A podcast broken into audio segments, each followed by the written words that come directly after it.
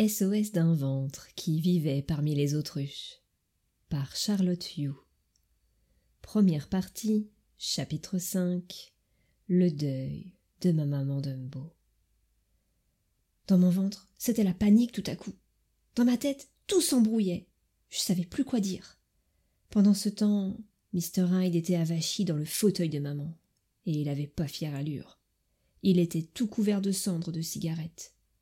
L'un des accoudoirs du fauteuil avait commencé à brûler, et il y avait un trou. C'était navrant ce qu'il m'était donné de voir.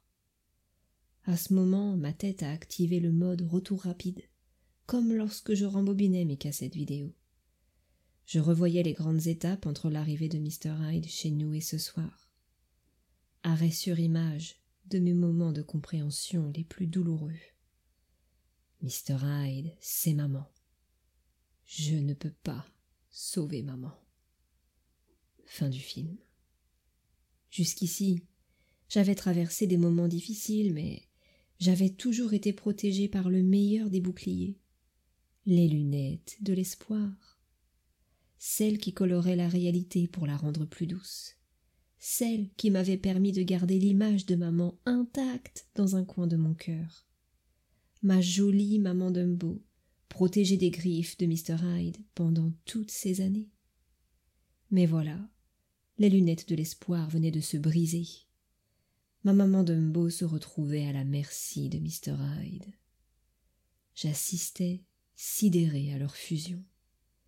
Je regardais impuissante maman Dumbo s'enfoncer dans les marécages de sa mélancolie.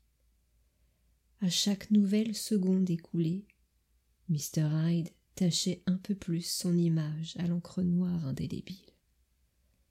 C'était trop pour moi. J'avais atteint ma limite. Dans mon ventre se déchaînait un ouragan d'émotions. J'étais blessée que maman refuse mon aide. Je me sentais rejetée par elle. Ça me mettait tellement en colère. Je lui en voulais d'être molle. J'étais frustrée de ne pas pouvoir la forcer à se faire aider. Et j'avais peur aussi.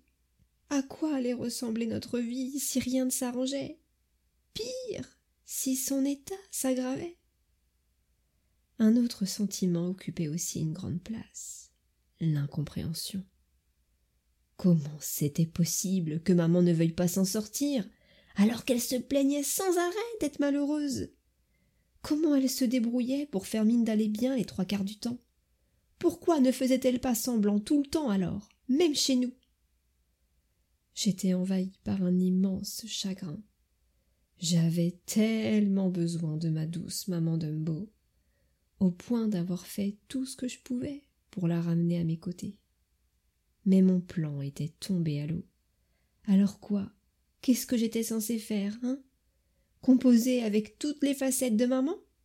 Laisser Mr. Hyde, cette mère alcoolique et mollassonne, défigurer chaque jour un peu plus l'image de mon adorable maman Dumbo Hors de question Mr. Hyde m'avait déjà volé trop de choses depuis ces quatre dernières années. Pour mon bien, je n'avais pas d'autre choix que de m'arracher à ma maman Dumbo. Cesser de remuer ciel et terre pour la ramener près de moi. Arrêter de l'attendre. Grandir sans elle. J'avais pas prévu cette triste fin pour mon histoire. Ça faisait mal l'amour dans ma situation. Petit à petit, je laissais maman Dumbo disparaître de mon champ de vision. Elle emportait les rires, le soleil, la douceur de ma petite enfance avec elle. Il ne restait d'elle qu'une petite perle, oh le plus beau des trésors. Personne ne pourrait me le prendre, même pas Mr. Hyde j'allais le garder précieusement pour toujours dans ma chair, le souvenir intact de ma jolie maman Dumbo. J'essayais de reprendre mes esprits, mais je me sentais mal. J'avais un goût amer dans la bouche. Ma tête allait exploser. Il était vraiment temps que cette abominable soirée se termine. Je me suis levée. J'avais le tournis. Je sentais mon cœur battre à tout rompre dans ma poitrine. J'avançais vers Mr. Hyde. Enfin, j'avançais vers cette maman toute saoule, toute molle. Elle n'avait pas bougé. toujours dans son fauteuil. J'ai senti la colère dans mon ventre se raviver. Elle montait, montait, montait. Eh ben va te faire foutre, maman C'est sorti tout seul. Oh, c'est bon. À dix ans passés, je pouvais bien me permettre quelques gros mots. Et puis, ça comptait même pas. Maman n'avait rien entendu. Elle ronflait dans son fauteuil, le mégot de cigarette toujours entre ses doigts. J'ai éteint la lumière du salon et je suis monté me coucher. Fin du chapitre 5. Fin de la première partie.